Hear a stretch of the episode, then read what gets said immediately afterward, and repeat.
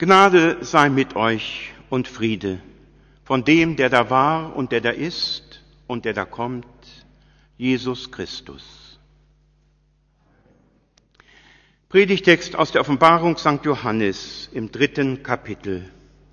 Und dem Engel der Gemeinde in Philadelphia schreibe, das sagt der Heilige, der Wahrhaftige, der da hat den Schlüssel Davids, der auftut und niemand schließt zu, der zuschließt und niemand tut auf. Ich kenne deine Werke. Siehe, ich habe vor dir eine Tür aufgetan und niemand kann sie zuschließen. Denn du hast eine kleine Kraft und hast mein Wort bewahrt und hast meinen Namen nicht verleugnet. Weil du mein Wort von der Geduld bewahrt hast, will auch ich dich bewahren vor der Stunde der Versuchung, die kommen wird, über den ganzen Weltkreis, zu versuchen, die auf Erden wohnen. Siehe, ich komme bald. Halte, was du hast, dass niemand deine Krone nehme. Wer Ohren hat, der höre, was der Geist den Gemeinden sagt. Komm, o mein Heiland Jesu Christ, meins Herzenstür dir offen ist. Amen. Es ging hoch her im Wohnzimmer.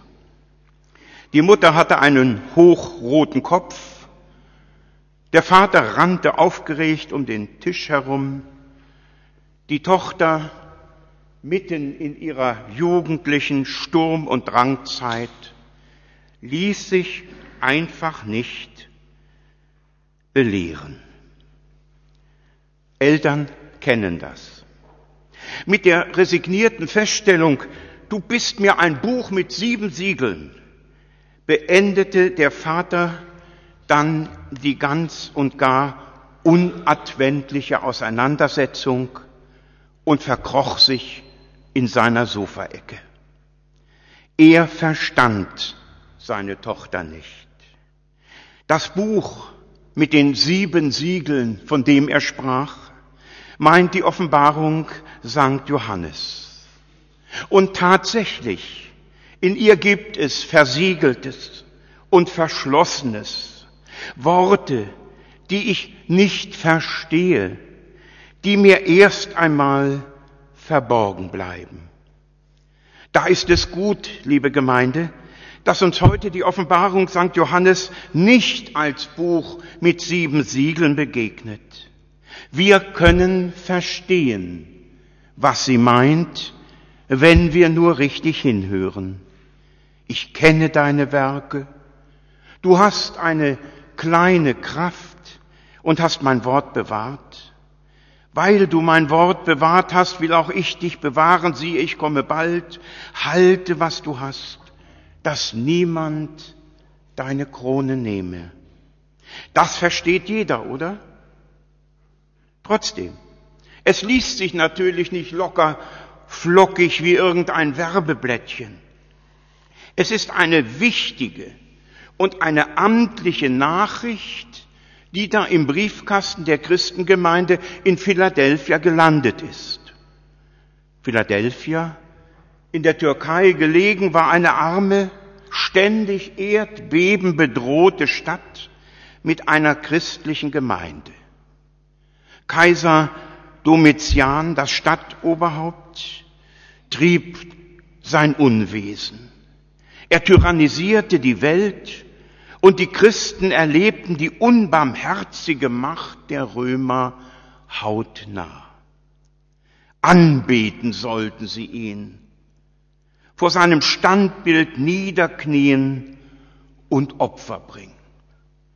Liebe Gemeinde, das war damals alles andere als besinnliche Adventsstimmung, wenn sich die Provinzfürsten bei Kaiser Domitian einschleimten. Wer hat den bedeutendsten, prachtvollsten Tempel für den Kaiserkult gebaut? Wer bringt die größten Opfer? Ephesus, Smyrna, Pergamon. Die Christen wussten genau, Überleben bedeutet, sich mit den Römern gutstellen, wenigstens äußerlich. Dem Kaiser den Kniefall verweigern, das wäre das Todesurteil, da hätte man sich gleich einen Strick nehmen können. Die Staatsmacht versteht keinen Spaß. Und das war ja auch nie anders. Das ist heute im Grunde auch nicht anders. Schwer wurde es für die Christen, einen Weg zu finden zwischen dem allmächtigen Gott und dem römischen Kaiser. Liebe Gemeinde, das hat ja nie aufgehört. Natürlich, der Kaiser ist tot. Aber die Bedrohung, die lebt mit vielen Gesichtern. Ich denke an den furchtbaren Atommüll, der überall bei uns rumliegt, an die Gottesvergessenheit in Politik und Wirtschaft und auch in unseren eigenen Familien, an Terror und Krieg. Ich denke an den ungebremsten Fortschrittsglauben. Wir können alles. Ich denke an die Kontobücher dieser Welt, in denen Erfolg mehr als Frieden zählt. Ich denke an Kirche und Diakonie, in der Kosten-Nutzen-Rechnung mehr gelten als das Wort der Bibel. Was wollen wir da machen? Wie wollen wir da aussteigen? Wir haben doch auch wie die Christen in Philadelphia eine kleine Kraft. Das heißt, die in Philadelphia, die haben die Welt nicht gerade aus den Angeln gehoben. Und würden wir mit unseren heutigen modernen Gemeindeberatungsinstituten ankommen und diese befragen, sie hätten sicher gut gemeinte Vorschläge auf Lager, um die in Philadelphia zu so einer richtigen, lebendigen Gemeinde zu machen. Natürlich nach heutigen Eventregeln. Nur, wir lesen in diesem Brief an die Gemeinde Philadelphia nichts von Aufrufen, nichts von Aufbrüchen zu neuen und zu noch mehr Gemeindeaktivitäten. Auch nicht von einem modernen, ansprechenden Gemeindelogo, das vielleicht fällig wäre oder von einer zeitgemäßen Internetpräsentation. Das alles verschafft nur vorläufigen Glanz. Nicht, dass wir in Kirchenvorständen und Gemeindekreisen die Hände in den Schoß legen dürften. Es gibt an unterschiedlichsten Fronten viel zu tun. In der Christenheit und für die Christenheit. Wir brauchen viele gute Ideen und Mut, auch für neue Wege. Ja, tut das, sagt Sankt Johannes, macht das. Aber vergesst nicht bei allem Tun, dass Jesus Christus Anfang und Ende und alles ist und dass wir bei jedem Schritt, den wir tun, festhalten an dem Wort der Schrift und den Namen Jesu nicht verleugnen.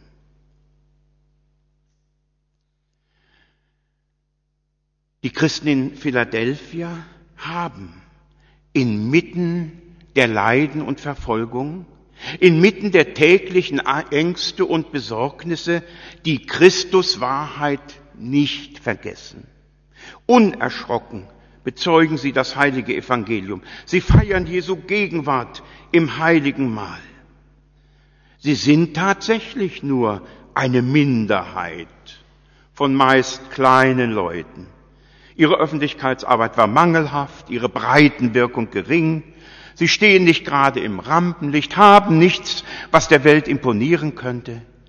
Aber eins, das haben sie doch. Gottes Wort. Und sie haben es bewahrt. Und deshalb sind sie reicher als reich.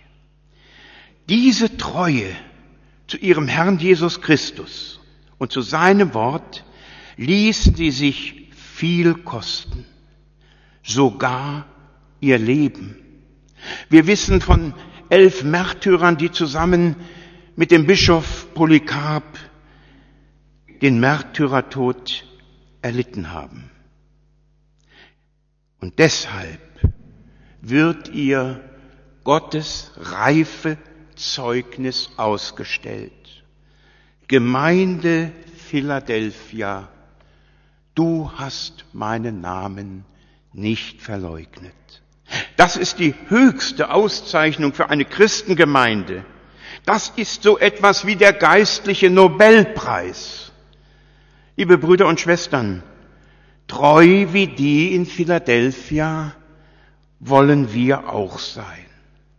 So möchten wir auch gerne getröstet und aufgerichtet werden und am Wort Gottes bleiben. Das wollen wir doch auch. Und den Namen Jesu nicht verleugnen. Das wollen wir doch auch. Ja, wir wollen es wirklich. Und doch ist es oft so unendlich schwer. Da spüren wir so eine Decke auf dem Kopf.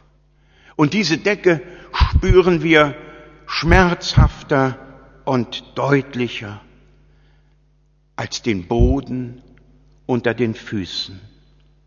Wir wollen so vieles nicht, aber wenn die Decke auf unserem Kopf so richtig drückt,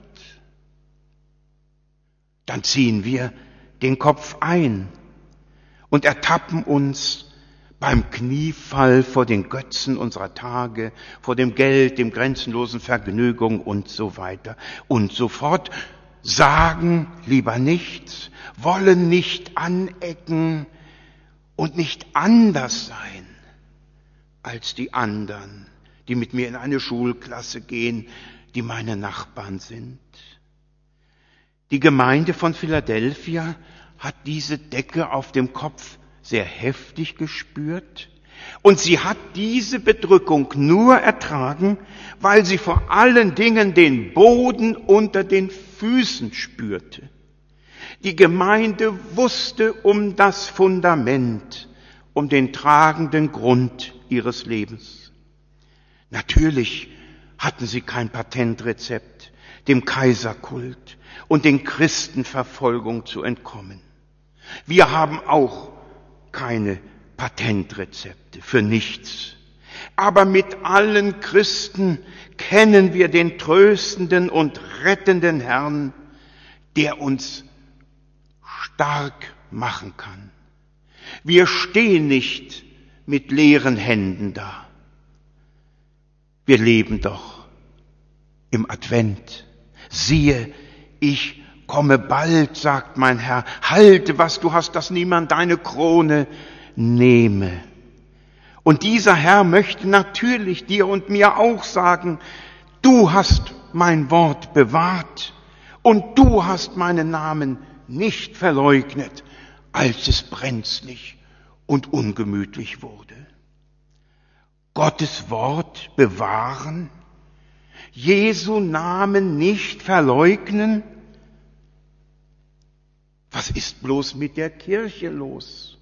fragen die Leute heutzutage. Dass Jesus Christus von einer Jungfrau geboren wurde, das ist für unseren Glauben nicht entscheidend, wagen evangelische Theologen zu sagen. Was sagst du?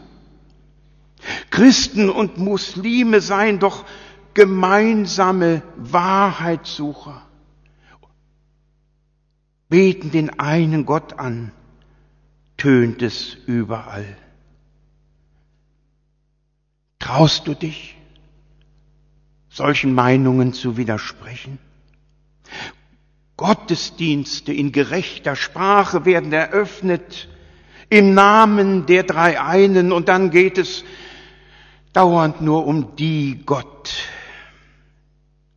Bleibst du in einem solchen Gottesdienst auf deinem Platz sitzen? Im Zentrum des Abendmahls Gottesdienstes stehen neben dem meditativen Essen das Kräfteschöpfen und die Besinnung, schreibt ein Pastor, und verzichtet auch noch gleich auf die Einsetzungsworte und Brot und Wein. Nimmst du das einfach hin? Liebe Gemeinde, es geht auch anders. Heute Nacht jährt sich der 50. Todestag des herausragenden Theologen Karl Barth. Er macht es mit seinem Leben und mit seiner Theologie einer lutherischen Seele nicht leicht, eher schwer. Aber eins hat mich sehr beeindruckt. Er wollte den Beamteneid auf Adolf Hitler nur mit dem Zusatz leisten, soweit ich es als evangelischer Christ verantworten kann. Natürlich haben sie ihm das nicht erlaubt und daraufhin verlor er seine Bonner Professur sofort. Du hast meinen Namen nicht verleugnet.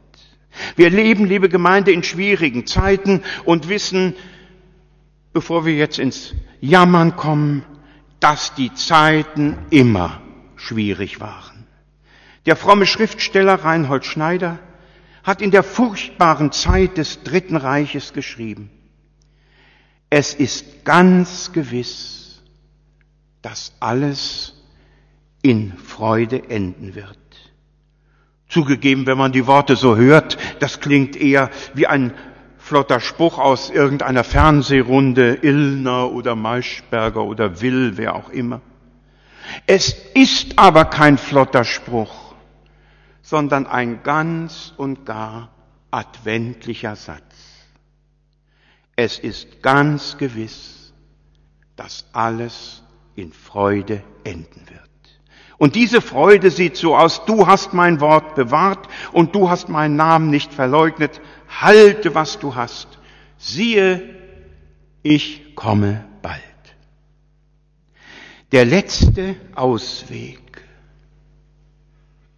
und die große Freude am Ende ist er selbst. Jesus Christus, Gottes und Mariensohn, mein Retter. Liebe Gemeinde, es ist gut möglich, dass wir mit unseren Lebenshoffnungen einfach so in die Irre laufen, dass wir scheitern, dass auch wir sein Wort vergessen und ihn sogar verleugnen, dass wir bisweilen aussehen wie Menschen, über die Gottes Name nie genannt wurde. Und trotzdem, es ist ganz gewiss, dass alles in Freude enden wird. Ja, der bald kommt und in Wort und Sakrament doch längst bei uns ist, der lässt uns nicht los. In der heiligen Taufe hat er es versprochen. Und ihm rufen wir unser Herr, erbarme dich entgegen. Ihm zeige ich meine Wunden und meine Tränen und er wird alle Tränen abwischen. Mit meinem Leid und mit dem Leid der Welt bin ich bei ihm gut aufgehoben. Gott kennt uns. Und das bleibt auch dann so, wenn ich mir dauernd nur die Ohren zuhalte. Der Himmel ist offen, siehe, ich komme bald, halte, was du hast. Gott will nachsehen, wie es uns geht. Das ist keine peinliche Kontrolle. Er kommt, sein Volk zu erlösen und was mindestens so schön ist, er kommt nicht nur, er bleibt auch. Ein Sprichwort sagt, Gott besucht uns häufig, aber meistens sind wir nicht zu Hause. Das sollten wir ändern, damit es wirklich Advent werden kann. Und dann bleibt mir nur noch zu beten und zu singen, Willkommen, süßer Bräutigam, willkommen, Jesu Gottes Lamm. Ich will mich bemühen, zu Hause zu sein. Amen.